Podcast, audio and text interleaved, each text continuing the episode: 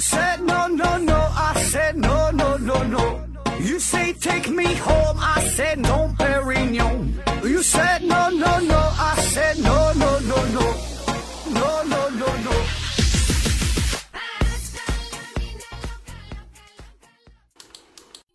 拼命探索，不计后果。欢迎您收听思考盒子，开启我们一个全新的系列，叫《世界七大奇迹》。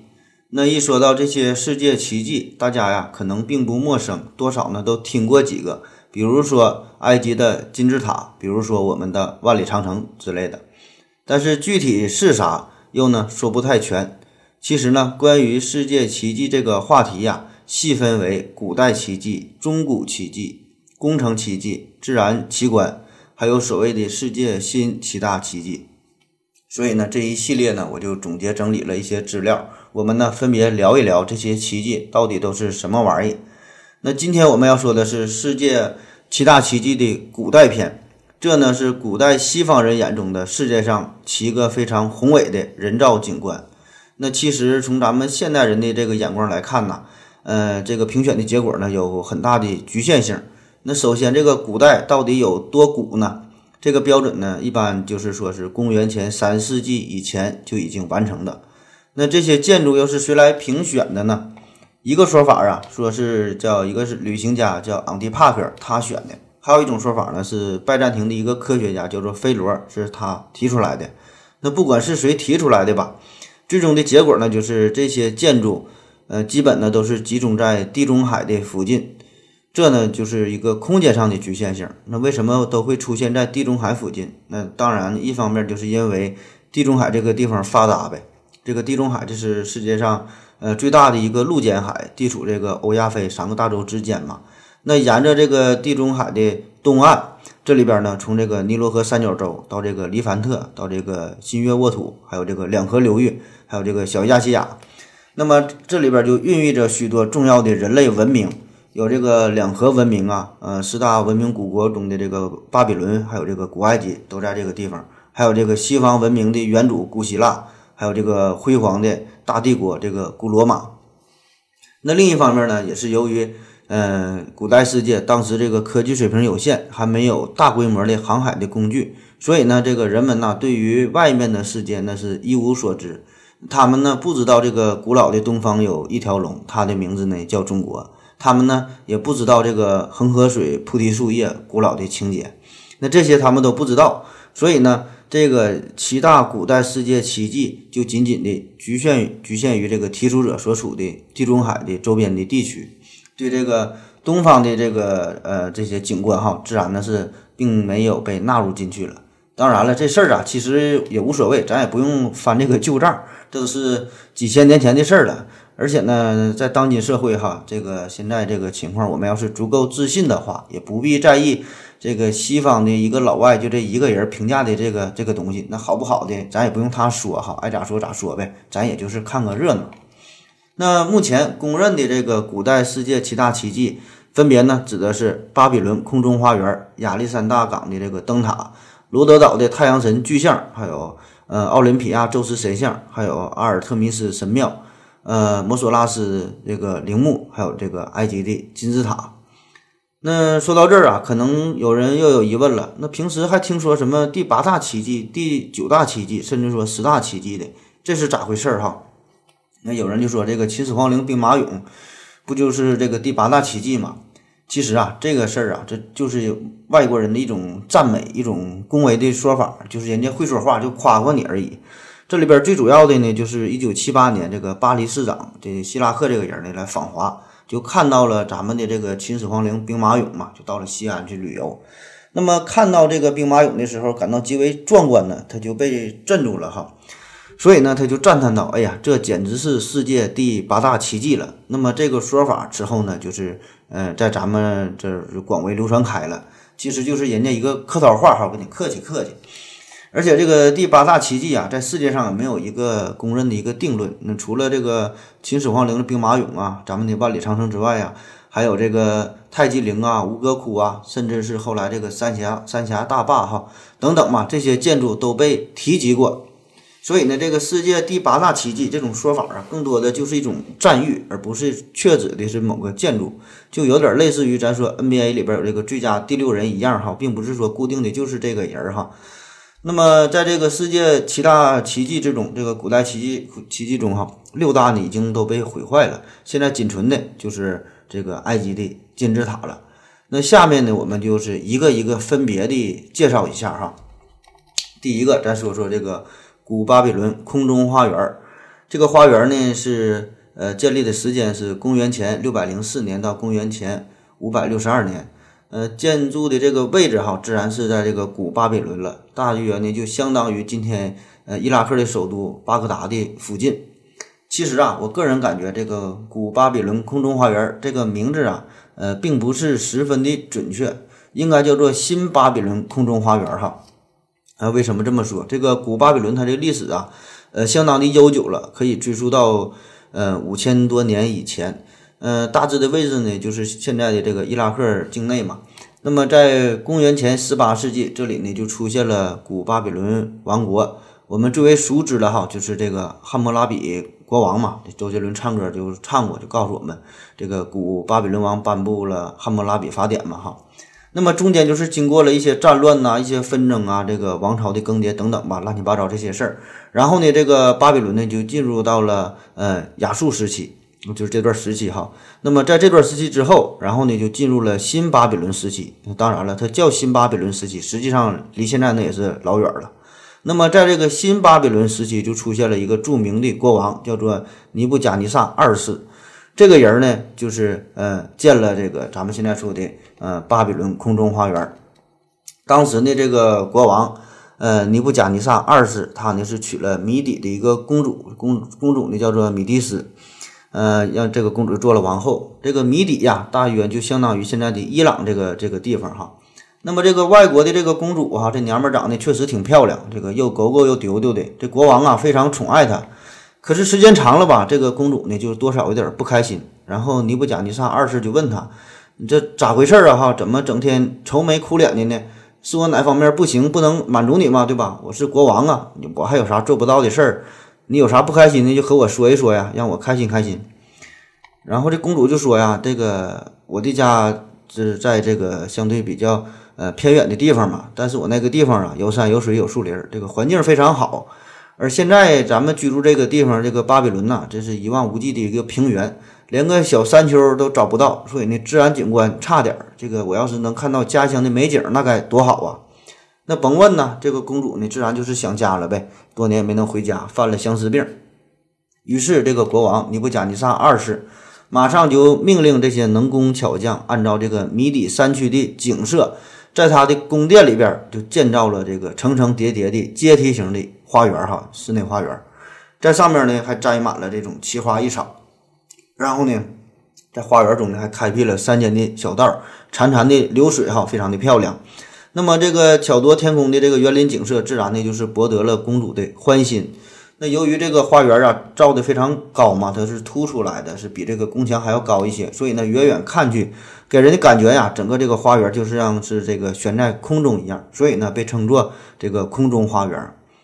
那对于这个名字这个由来啊，还有另外一个原因就是。呃，人们怀疑呢，是因为是一种翻译上的错误。这个希腊文哈，呃 c a r i m a s t e r s 啊，呃，这个对应的就是拉丁文叫做呃 Pansilis 哈，这两个词儿，这两个词儿呢，实际上呢，它有两个意思，一个意思呢就是悬吊的意思，就吊起来；另外一个意思呢就是突出的意思。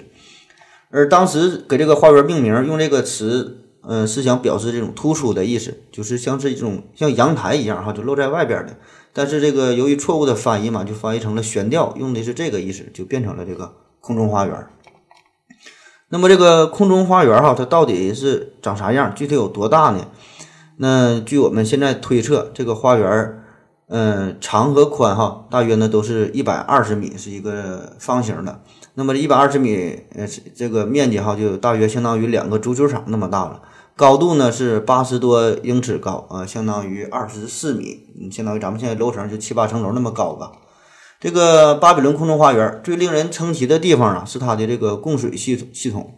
因为这个巴比伦这地方呢雨水不多哈，而且呢这个呃花园又远离幼发拉底河，所以呢，人们就推测呀，当时这个空中花园是用了不少的呃输水的设备，所以呢，这些奴隶们呐，每天呢都得不停的推推动着这个连接齿轮的这些把手哈，然后呢，把这个地下的水呀，呃，运到最高层的蓄水池，那这样你才能灌溉这些花花草草啊，要不然花园这花不就枯萎了吗？那另外一方面，这一个巨大的问题就是关于保养方面的，因为你想啊，在那么久远的年代，也没有水泥，没有钢筋混凝土。所以当时的建筑呢，大约大多都是用这个粘土，然后呢里边放一些植物的这些杆儿哈，混合在一起，尽量的能结实一些。但是你这种建筑，你说你住人倒是可以，但你上面种了这么多花花草草，还有这个流水，那自然呢对这个建筑的呃这个腐蚀哈会非常的严重，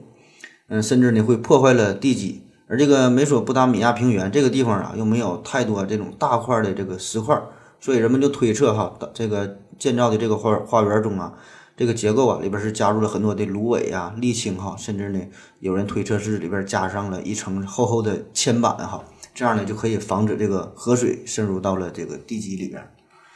也有这个记载表明，这个空中花园啊，其实呢并不是呃尼布甲尼撒二世建造的，而是呢这个具体的位置呢应该是在这个巴比伦以北三百英里之外的尼尼微这个地方。这个建造者呢是这个呃亚述亚述王哈，叫做呃西拿基利，是他建造的。呃，目的呢反都是一样哈，都是为了取悦爱妃。然后后来就由于一些技术上那个记录上的错误哈，把这个把这个弄混了。那具体咋回事咱也不知道了。反正后来呢，据推测呀，说的这个空中花园在公元前两世纪的时候，嗯，一场地震就把它呢就给毁了。好了，下面看看这个第二个这个奇迹哈，亚历山大港的这个灯塔，这呢是从公元前二百八十一年建成，嗯，开始嗯燃起哈，那直到公元六百四十一年，嗯，这个火呢才熄灭。那么这座一百三十五米高的巨型的灯塔屹立了九百二十二年之久，最后呢也是被这个地震毁了哈。那么这个灯塔日日夜夜不停息地燃烧了近千年哈，这呢是人类历史这个这个灯塔哈，这灯塔历史上是前所未有的。呃，我们看看这个灯塔，亚历山大灯塔，它的这个位置啊是在埃及亚历山大城边的呃法罗斯岛上。那么这是在古代建筑中非常罕见的，不带有任何宗教色彩的，纯纯的就是为了人民、为了老百姓的生活而这个建造的哈。因为我们可以回顾一下，就是大凡是这些著名的建筑、这些景点儿，基本呢都是有着非常浓厚的宗教的色彩哈。比如说我们各种庙啊、各种塔呀、各种大佛呀，这个国外也是，国外各种雕塑啊、各种建筑也都是如此哈，总与这个呃宗教呢有一些关系。而这个灯塔呢则不是，就是为了照亮的哈。公元前三百三十年，马其顿国王亚历山大大帝。攻占了埃及，并且呢，在这个尼罗河三角洲的西北端，就相当于这个地中海的南岸，建立了一个用他名字命名的一个城市——亚历山大城。哈，那么这是一座这个战略这个位置非常重要的城市。那么在此后的一百多年里边，这个地方啊，一直都是埃及的首都，同时呢，也是整个地中海世界和这个中东地区最大最重要的这个港口。那么，在公元前二百八十年这个秋天一个夜晚，哈，风风黑，这个风高月黑，哈。那么，在这个夜晚，一艘埃及的皇家喜船，这啥叫喜船？哈，就是这个拉新娘子的船呗，哈，非常喜庆的船。这个船呢，就驶进了亚历山大港。那么，在驶进这个亚历山大港的时候，不幸呢，就是触礁沉没了。那么，皇这个船上的所有这些皇亲国戚，哈，还有从欧洲娶来的这个新娘子。就全都葬身大海，就全都喂鱼了。那么这个悲剧就一下震惊了埃及的朝野上下。那么当时的埃及国王托勒密二世就下令啊，要在这个巨大的港口，在这个地方哈就得修建一个导航的灯塔了。因为当时非常技术有限呐，黑灯瞎火的也看不着，快到岸了，这个非常的危险嘛。那么经过了这个四十多年的努力，一座宏伟的、壮观的这个灯塔。就建成了哈，就在这个法罗斯岛的东端。那么这座高大壮观的这个灯塔，嗯，其实啊，并非真正的建在这个法罗斯岛上，而是距建在距这个岛啊还有七米的一块非常大的一块这个礁石上边。那么这个灯塔高度是一百二十米，加上这个塔基，整个高度呢是一百三十五米，嗯，相当于得有四十多层楼这么高。然后这个塔楼呢由三层组成，第一层呢是一个方形的结构，呃，高呢是六十米，这里边呢有三百多个大大小小不同的房间，主要呢是用来做这个呃燃料库、机房，还有这个就工作人员这个一个寝室哈休息的地方。那第二层是一个八角形的结构，高呢是十五米，第三层呢是一个圆形的结构，上面呢有这个八米高的呃八根这个石柱围绕成的一个呃圆顶的一个灯楼，这个灯楼上面。矗立着这个八米高的一个太阳神的呃一个雕像，那么整座这个灯塔呢都是用花岗岩和这个铜啊等这些材料建成的。嗯，这个灯的颜料呢，当时是用的这个橄榄油和这个木材。整个这个灯塔的面积啊，呃，大约是九百三十平方米。这个设计师啊，非常的出名哈。当时他还利用了这个反光的原理，就是把这个镜子。呃，这个用在这个灯塔上边，这样呢就是增加了这个光的反射嘛，就可以这个呃让这个海上的船员呢呃更加醒目的看到它。在公元七百年，这个亚历山大呢这个地方发生了一次大地震，这个灯塔呢也是受到了一定的损坏，嗯，但很快的人们呢就把它修复好了。那此后哈，据说呀是东罗马帝国一位皇帝企图呢攻打亚历亚历山大城。然后呢，又害怕自己的这船队啊被这个灯塔所呃照见嘛，怕被发现嘛。那于是呢，派人就向当朝的这个国王，其实标准的说法应该叫做哈里发哈，咱领悟一下精神就行。反正总之就是吧，就是谎称说这个灯塔下边啊藏有这个亚历山大大帝的遗物和珍宝。然后这个国王呢就中计了哈，就下令要把这个灯塔就给拆了。但是这个老百姓就不干了，就说呀，这皇王这个国王不是傻逼吗？哈，这个肉食者鄙，未能远谋啊。那及时呢就制止了这个阴谋，就保住了这个呃亚历山大这个灯塔。那么在公元八百八十年，这个灯塔就得到了呃进一步的修复，但是最终呢是这个灯塔呀，在一次强烈的地震中呢是被这个破坏了哈，仅残存了最下面的这一部分。这个灯塔呢，就失去了往日的作用，成为了一个瞭望台。那么人们呢，在这个呃塔台的上边上，修建了一座清真寺哈，就是作为一个纪念碑。那么此次呃此后呢，又经历了两次这个大的地震哈，最后呢全都震没了，成为了一堆这个残垣断壁了哈。嗯，大约又过了这个一个世纪，嗯，这个埃及的国王。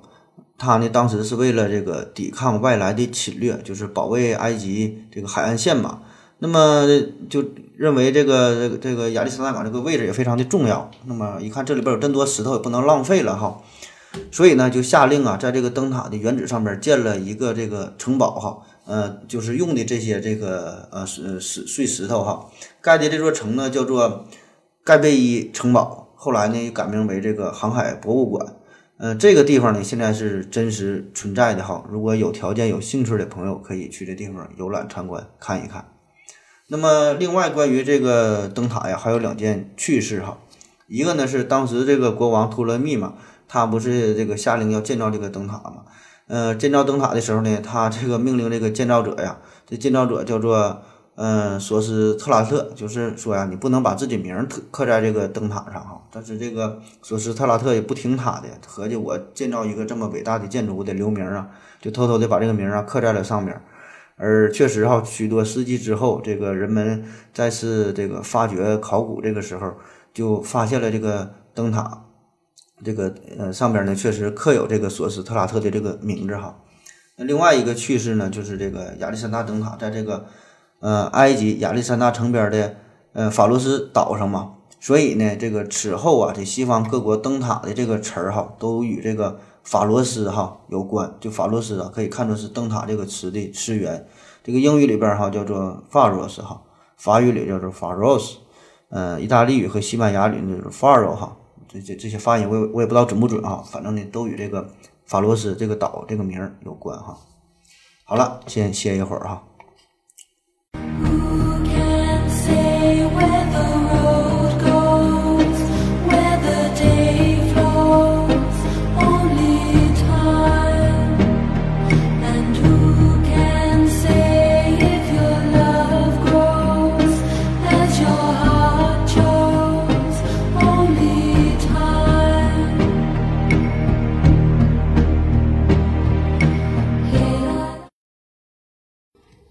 好了哈，喝了口水回来，我们继续聊。下面呢，我们说说罗德岛太阳神巨像。这个罗德岛的巨像啊，位于希腊的罗德岛这个地方呢，是通往地中海的一个非常重要的港口。在公元前三百零五年，罗德岛联邦和这个马其顿的侵略者发生了一场战争。那么最终呢，是以这个罗德岛联邦这个胜利为结果。那为了纪念这场胜利，他们呢就建造了这个罗德岛巨像。当时啊，这个罗德岛罗德岛啊是非常重要的商务中心，位于呢爱琴海和地中海的交界处。这个呃罗德岛呢，它主要呢是有这个一个港口，这个罗罗德港，这呢是建于公元前四百零八年。那么这个历史上，罗德岛呢是曾经被许多的势力统治过，其中呢就包括这个摩索拉斯，还有这个亚历山大大帝。这个摩索拉斯后面还会说哈，就摩索拉斯的陵墓。嗯，那么在这个亚历山大大帝归天之后，这个全岛啊就陷入了长时间的战争。嗯，当时呢，这个马其顿的侵略者叫做德米特里，他呢是带领了四万人的军队，就包围了这个港口。这个四万人的军队哈，这个人数已经整整超过了岛上的全部的这个人口总和。那么经过一场非常艰苦的战争吧，这罗德岛人最终呢，呃，击败了侵略者。那为了庆祝这场胜利，他们呢就是用这个敌人遗弃下来的青铜的兵器，那么最终呢是修建成了一座一座这个雕像。那么这个雕像修筑的时间是整整花了十二年。那在这个古希腊呀，建筑十米左右高的这雕像呢，其实并不罕见，人们呢经常这么去做。但是这个这个雕像哈，呃，罗德岛这个雕像，这个高达呢三十三米。那么如此巨大的神像，在那个缺乏起重设备的非常远古的时代，它是怎么做到的呢？是怎么立起来的呢？据文献记载。嗯，这个过程哈是分步进行的。那么第一步是在这个建好的白色的大理石基座上哈，呃，把这个已铸好的这个脚到这个踝关节哈这一部分呢先是安装好。由于这个神像的体积非常高大嘛，所以这个神像的这个脚啊设计的要比正常的相对大一些，目的呢就是使它能够承受这个呃上部的这个压力。那么完成这一步之后，这个雕塑家们就指挥工匠。在已完成的这个部分哈，在这个周围就堆起巨大的土堆儿，然后呢，站在这个土堆上面哈，呃，进行接下来的一步一步的工作，然后这样一步一步的，就是呃向上发展。那么在每每进行这一步之前，这个雕塑家呢都会先用呃一些铁质的框架，还有一些方形的石块，从内部呢加固这个雕像，这样呢才能保证这个雕像的这个稳定性。这座巨像哈，它呢是建在这个罗德港通往地中海的这个港口上。这个形象啊，是一个手举着火炬、脚踩着两岸的一个青铜的巨人。他的这个手举的这个火炬呀，嗯，有有一种说法，是作为这个一个灯塔哈，昼夜不息，就是为了过往的船只导航。这个雕像是三三十三米高嘛，那么。非常大嘛，非常巨大。那他的一个脚趾头哈，就需要两个人才能给它合抱起来。然后呢，它是主要呢用这个大理石建成的，然后然后呢外边呢是包裹着这个青铜。这个两条腿啊是分别呢站在这个港口之上，这个船呐可以从这从这个两条腿之间这个穿过去哈。那么长期以来，人们就都认为这个巨人呢是站在了曼德拉基港上，这个雕像呢是中空的，然后呢底座呢是这个大理石做的哈。但是这个伟大的这个雕像啊，呃，仅仅在建成的五十六年之后就被强烈的地震所毁掉了。那最早毁的这个地方呢，就是因为这个神像的膝盖这个地方哈，地方还是不太牢固，然后呢就倒了，最后呢就留下了这个底座和这个两条小腿了。埃及法老托勒密三世那个听到了这个事儿之后呢，就决定呢伸出援手帮助这个罗德岛人哈修筑这个太阳神巨像。但是呢，罗德岛人呢也不知为啥呢就拒绝了他的好意。所以呢，这个这个神像哈巨大的身躯呢一直都是躺在地上，任凭着风吹雨打哈春去秋来。在公元六百五十四年，阿拉伯人呢是入侵了罗德岛，他们呢就拆除了这个破碎的巨像。据说呀是。呃，卖给了一位来自叙利亚的犹太人，然后呢，当时是动用了九百多头骆驼哈，才把这个神像呢运到了这个叙利亚。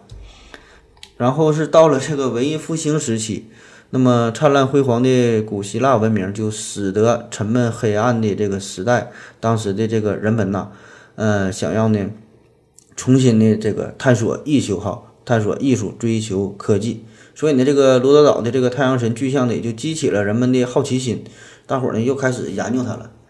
嗯，然后经过人们仔细的研究吧，就推测嘛，说这个太阳神巨像两条腿，嗯，这个是分开的嘛，是站在这个呃罗罗德港上。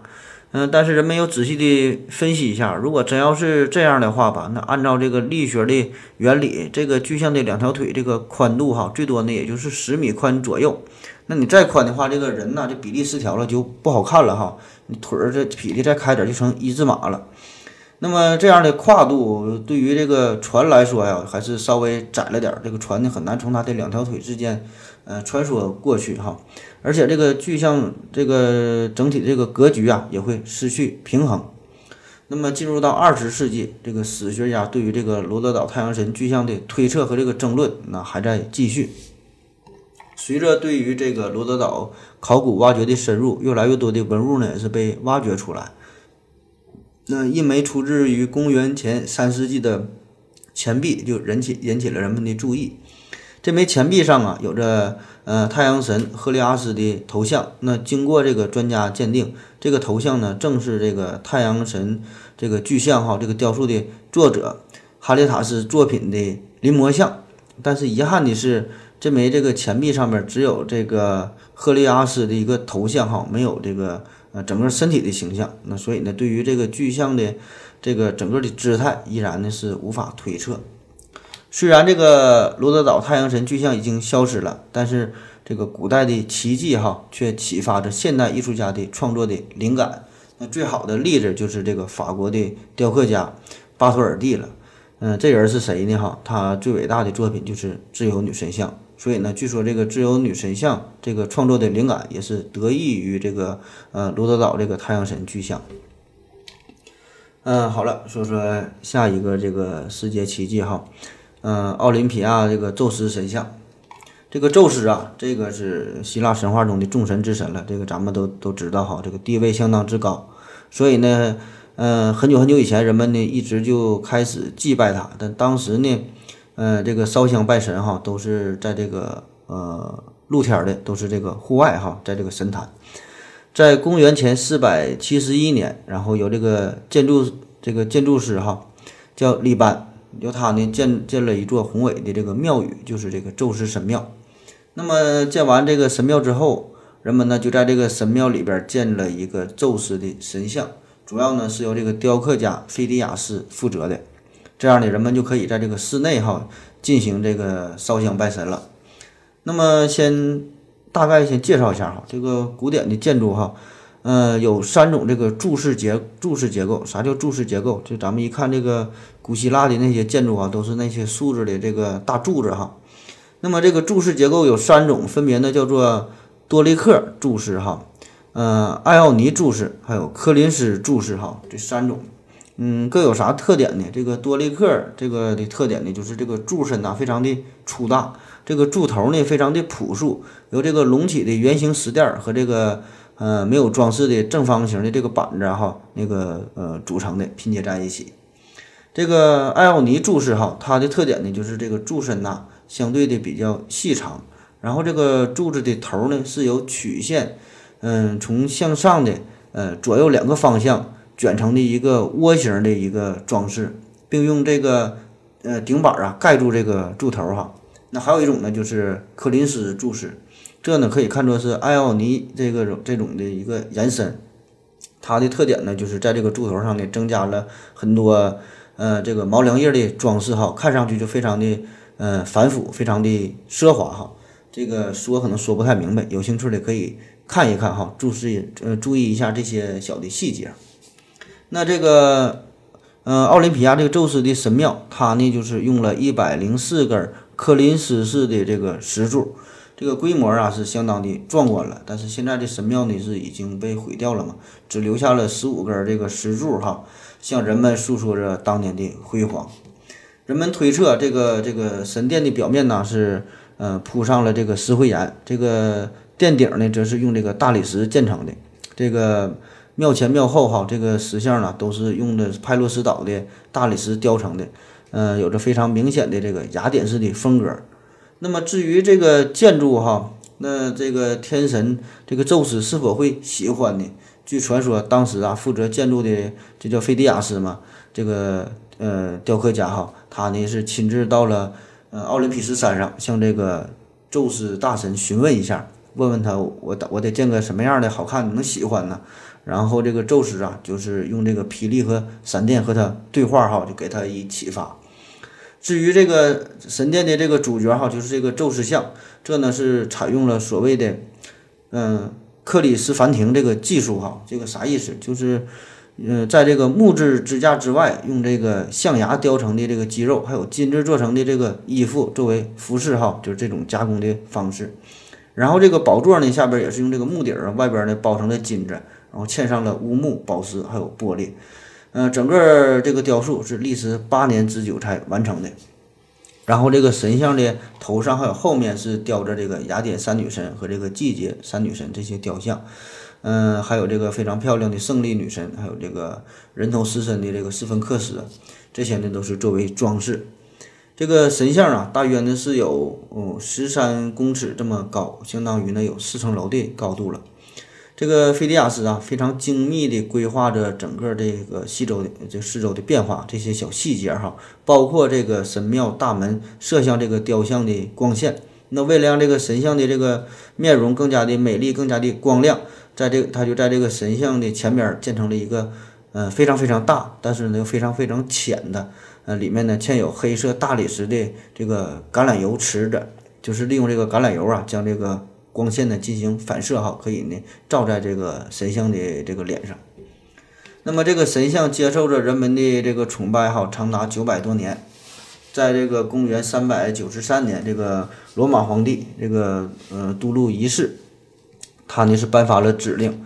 这个古代的奥林匹克这竞技大会呢，也是在一年在这一年呢就终止了。那接着呢，是在公元四百二十六年，他呢又颁发了叫异教神庙神庙破坏令。那啥意思呢？就把这些牛鬼蛇神哈都给那个破坏了，都给毁掉了。所以呢，自然这个宙斯的神像也是遭到了破坏。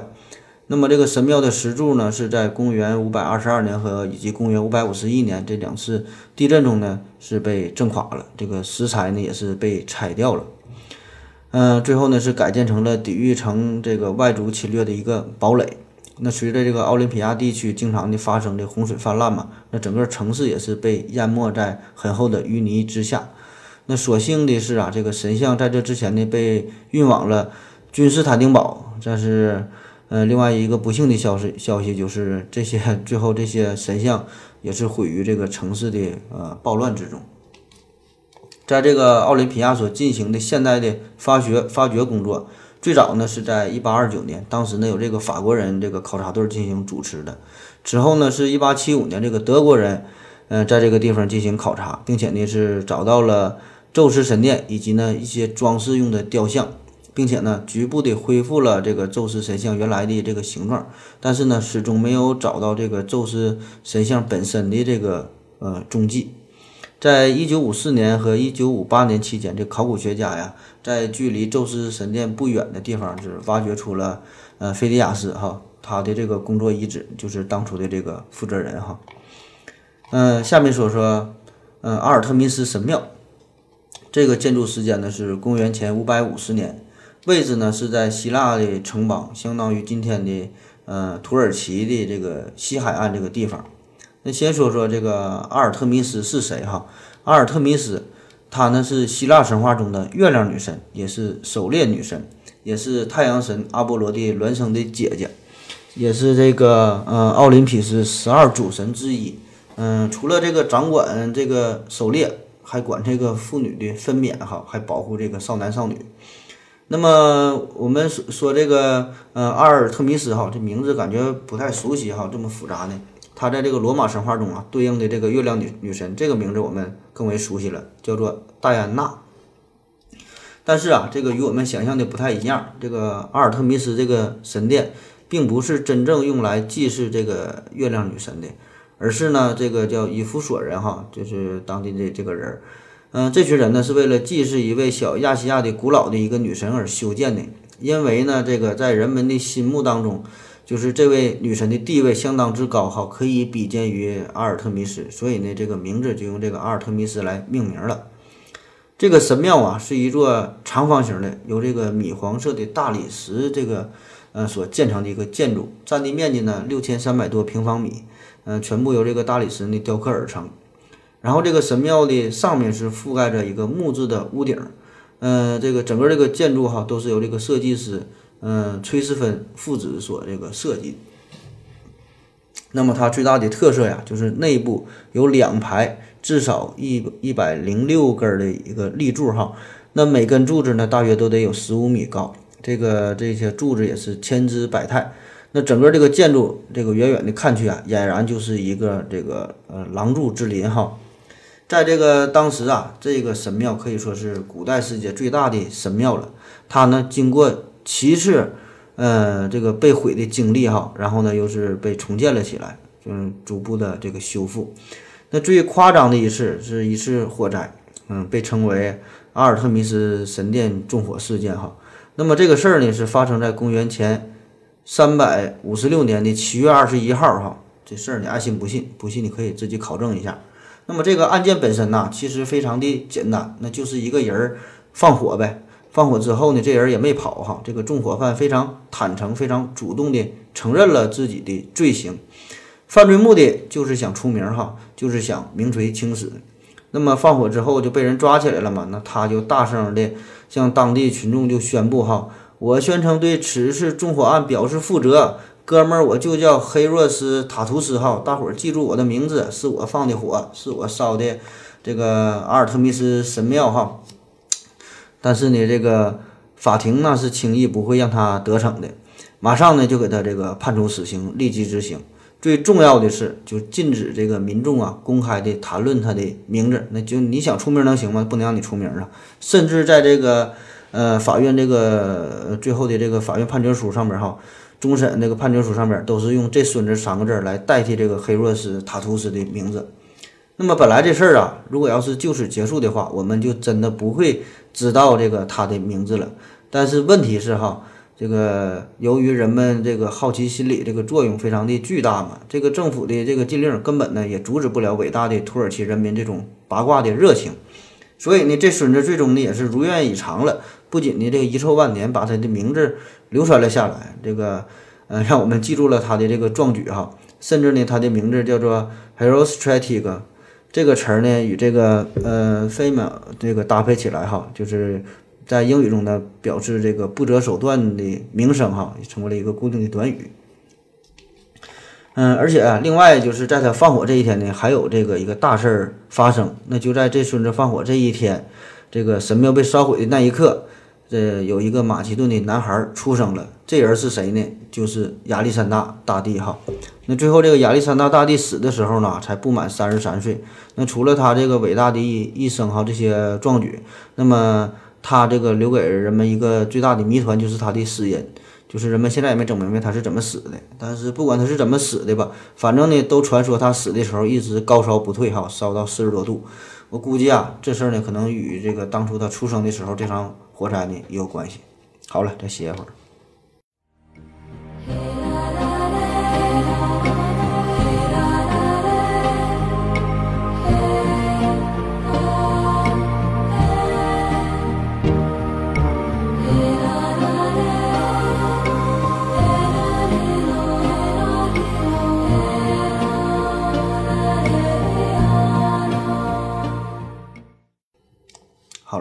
尿了个尿回来，我们继续聊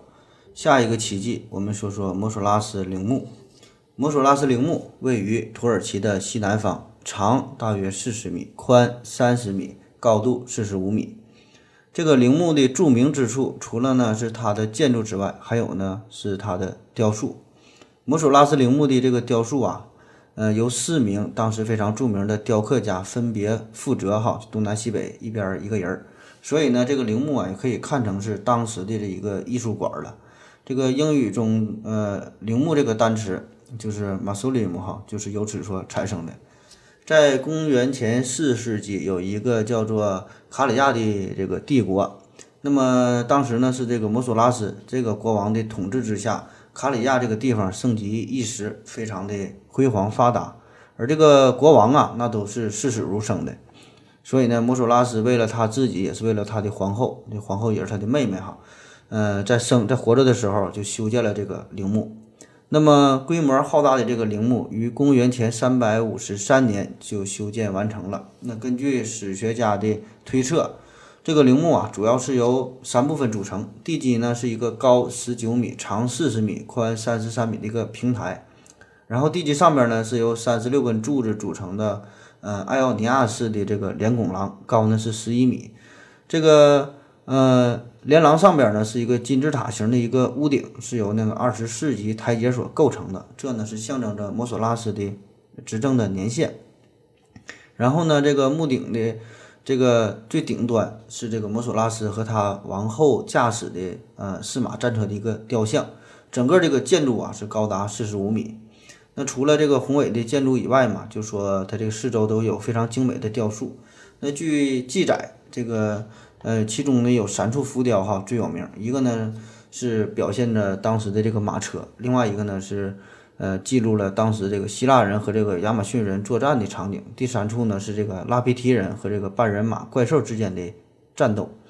嗯，今天呢，在这个伦敦的大英博物馆里边，仍然呢是保存着第二处这个雕像的一些残片。在公元十二世纪，一场地震呢使得这个陵墓啊受到了重创。呃，在一四零二年，瓦尔达骑士团攻占了哈利卡纳苏斯这个地方，并且呢，在那里建立了圣彼得要塞。然后呢，在十六世纪初，为了加固这个要塞，所以呢，骑士们就把这个陵墓啊当成了采石场，就把这个摩索拉斯陵墓就给就给拆了哈，把这个把这个呃陵墓的这些石头啊，就是用来加固要塞嘛，挪作他用了。在一八五九年，然后英国的考古学家就对这个摩索拉斯陵墓展开了呃挖掘，嗯，并且呢，在这里边呢，确实是发现了幸存的这个石狮的雕像，还有这个圆柱，还有一些人像的一些碎片，然后此后呢，就放进这个大英博物馆里边了。那么从某种意义上来说，这个摩索拉斯陵墓啊，嗯，可以称为是希腊整个雕刻艺术的一个展览馆了。因为他的这个许多的雕刻的作品呢，都是出自于希腊这个雕刻的名家之手，就是东南西北这四面墙嘛。这个主要呢就是有四个人负责，分别呢叫做呃斯科帕斯、呃切莫丢斯、奥卡勒斯，还有这个布鲁阿克塞斯哈。这四个人都是狮子辈的。当然了，我们大多数人是没听过这些人了。嗯，但呢，这些人都是当时古希腊时期这个鼎鼎有名的这个艺术大师、雕刻大师，而且这些雕刻家呀，也是把这些作品作为自己毕生的这个艺术的一个记录了。那个个都是全力以赴哈，嗯，晒出了水平，晒出了风格。那可惜的是，这些艺术品哈都是遗失了，都找不到了哈，只留下了部分的一些浮雕，嗯，还有一些这个大马石、那大理石雕的这个这个马哈。那么，其中被认为，呃，艺术这个成分最卓越的就是一个彩带浮雕，呃，表现的是希腊人同这个亚马逊女战士这个战斗的场面了。这个亚马逊部落哈，真的是生活在亚欧大陆交界处，大概位置就相当于今天的土耳其的北部。这个亚马逊哈，这是一个非常古老的游牧民族。那么，这个这个族群的特点呢，最大的特点就是清一色的都是女的组成的。他们呢，就是买卖男子，主要是就为了生育哈，然后把这个女孩留下来，嗯，然后养育成人，嗯，所以这亚马逊这个族群哈，虽然都是女性，但是呢，她都非常的尚武好战哈，打架非常厉害，非常的勇猛，嗯，所以呢，这个女战士的形象，这呢也是在现在的很多游戏中也有哈，亚马逊女战士这种形象，那么。既然说这个摩索拉斯这是个陵墓嘛，那么这里边就按理说应该有这个棺材呀。可是呢，时到今日，我们呢仍然也没有找到这个摩索拉斯内的这个石棺究竟在哪儿哈？到底是在在这个呃陵墓里里边，还是在这个陵墓的深处哈？都没有发现。当然，也有一种假想说呀，这个可能并不是国王真正的这个一个。呃，埋葬他的一个坟墓这个地方哈，只是为了纪念和缅怀自己的王朝，这自己棺材藏别地方了，不能你找着。最后一个奇迹呢是这个埃及的金字塔，那这个大家就是最为熟悉的了，当然也是我个人感觉哈，也是最为神秘的这古代建筑了。这个金字塔，这是埃及最高权力的统治者这个法老的墓地哈。那他们认为也是啊，这人死了以后会在一定时间内复活，所以呢，你得把自己的尸体你得呃完完整整的保存好了才行。那作为这个一国之君的法老，那他们活着的时候就开始。为自己修这个陵墓了哈，这个大事儿。那么这里边也是修的金碧辉煌的，那一切生活的用品呐，象征着生前这个权力的东西哈，一应俱全，啥都有。埃及金字塔，嗯，始建于公元前两千六百多年哈，嗯，据推测哈，你现在统计大约是有七十多座，那大部分都是位于开罗西南吉萨高原的这个沙漠之中。那其中最大最有名的。就是祖孙三代的金字塔哈，嗯，胡夫金字塔、那个哈夫拉金字塔，还有这个门卡乌拉金字塔，这这这三个。那其中这个胡夫金金字塔这个是最大的了，它呢是相当于一座四十多层高的这个摩天大楼的这个高度了。所以呢，在它这个建成之后的四千多年里边，这个胡夫金字塔一直呢也都是世界上最高的建筑。那直到是这个巴黎铁塔的。出现哈，才是打破了这个记录。这个胡夫金字塔总共呢是用了二百三十多万块的石材，那每块这个石材的重量啊，平均呢得有这个两吨多重。那么这些石头块啊，都是从距离开罗一千五百公里以外的阿斯旺这个地方搬来的。那么以当时的技术水平，这个交通的状况。那么搬运这些巨石，并且呢，再把这些大石头块如此精准的拼接在一起，形成如此这个宏大的这个建筑哈，这对于我们现代人来说都是有点这个无法想象的。因此呢，这几座巨型的金字塔哈，这些建筑是怎么建成的？这里边的一些细节啊，我们呢还是不能完全了解的。我们现在也只多顶多也就是些分析一些推测哈，嗯，是不是外星人建的也不好说哈。那么第二大的金字塔呢，是古埃及第四大王朝第四位法老，叫做哈夫拉，是他的这个陵墓，因此呢叫做哈夫拉金字塔。这个塔高呢是一百四十三点五米。这个举世闻名的狮身人面像哈，就是挨着这个嗯哈夫拉这个这个金字塔。那么据说呀，这个狮身人面像这个人面哈，这个脸型就是这个哈夫拉本人哈，就长成那样的。嗯，第三个呢，就是这个蒙卡乌拉金金字塔哈，这个塔高是六十六点五米。嗯，一八三九年，这一个英国的探险家就首次打开了这座金字塔的大门，然后呢，在这个墓室之中发现了一座花岗岩的石棺，还有这个法老的木乃伊。然后呢，他就把打算呢把这些东西给运走哈。那么装装运这个文物，在回国的过程中。然后遭遇了一些意外哈，这石棺和木乃伊就是沉进了大西洋，再也呢找不到了。嗯，因为关于金字塔这个内容啊太多了哈，咱简单也就介绍介绍，也就这样吧。有机会咱再详细再聊。好了，以上呢就是今天节目的全部内容。回首这些神秘的古代建筑，给我们留下了无尽的思索与神往。其中六大建筑呢，或是毁于地震，或是毁于火灾。或是呢毁于战乱，当然，我想啊，在全世界范围之内，一定呢有着更加神秘的、更加宏伟的建筑，可能呢由于种种的原因，还来不及记录下来，就已经呢被毁掉了。而就说现在存在的这个金字塔呀，我们呢也没研究明白呢。那不管是七大奇迹，还是八大奇迹，还是几大奇迹，无论呢是谁来评选，也都呢不可能绝对的公平、公正、公开哈。特别呢是这一系列古代世界七大奇迹，这呢更是由一个人的眼光来记录、来评说的，这个公正性啊，可能呢还不如我们的中国足球先生。在那个交通落后也没有互联网的这个年代，那所有的这一切的信息啊，更多呢是凭借着人们的口口相传。那所谓的世界奇迹，我想啊，除了是人们茶余饭后的一些谈资，就是给这个孩子们这个睡觉之前讲的一些故事罢了。或许呢，也没有什么更加特别的意义。那毕竟在那个没有喜马拉雅音频平台的时代，人们呢不听点啥也睡不着觉哈，所以呢只好呢谈论这些奇闻异事。但是这呢只是这些神秘故事的表面的现象，这些故事对于这些未知的这个探索，我想啊有着更加深层次的意义。因为啊在我们现在这个信息大爆炸，在这个物欲横流的年代，我们呢追求的太多，我们呢满足的太少，我们选择的太多。能够保持本真的又太少，我们呢经常是迷失了自我，错乱了生活。这呢既是科学精神的缺失，同时呢也是人文情怀的匮乏。所以呢，我选择了这个系列。嗯，希望啊我们呢能够共同的探索神秘，共同的渴求未知，一起呢去追求艺术，一起呢洗涤心灵，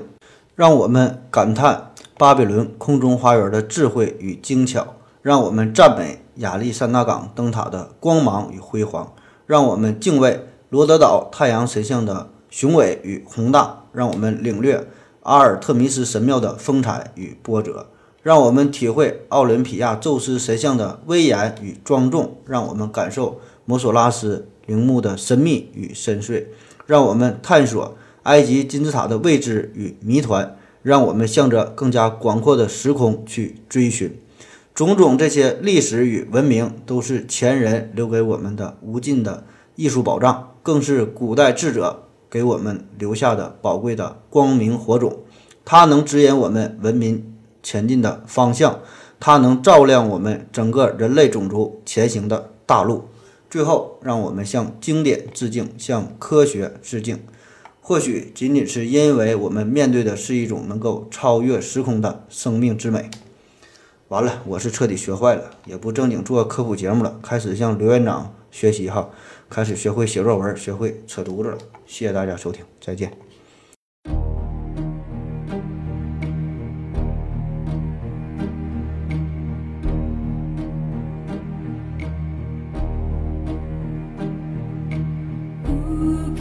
Say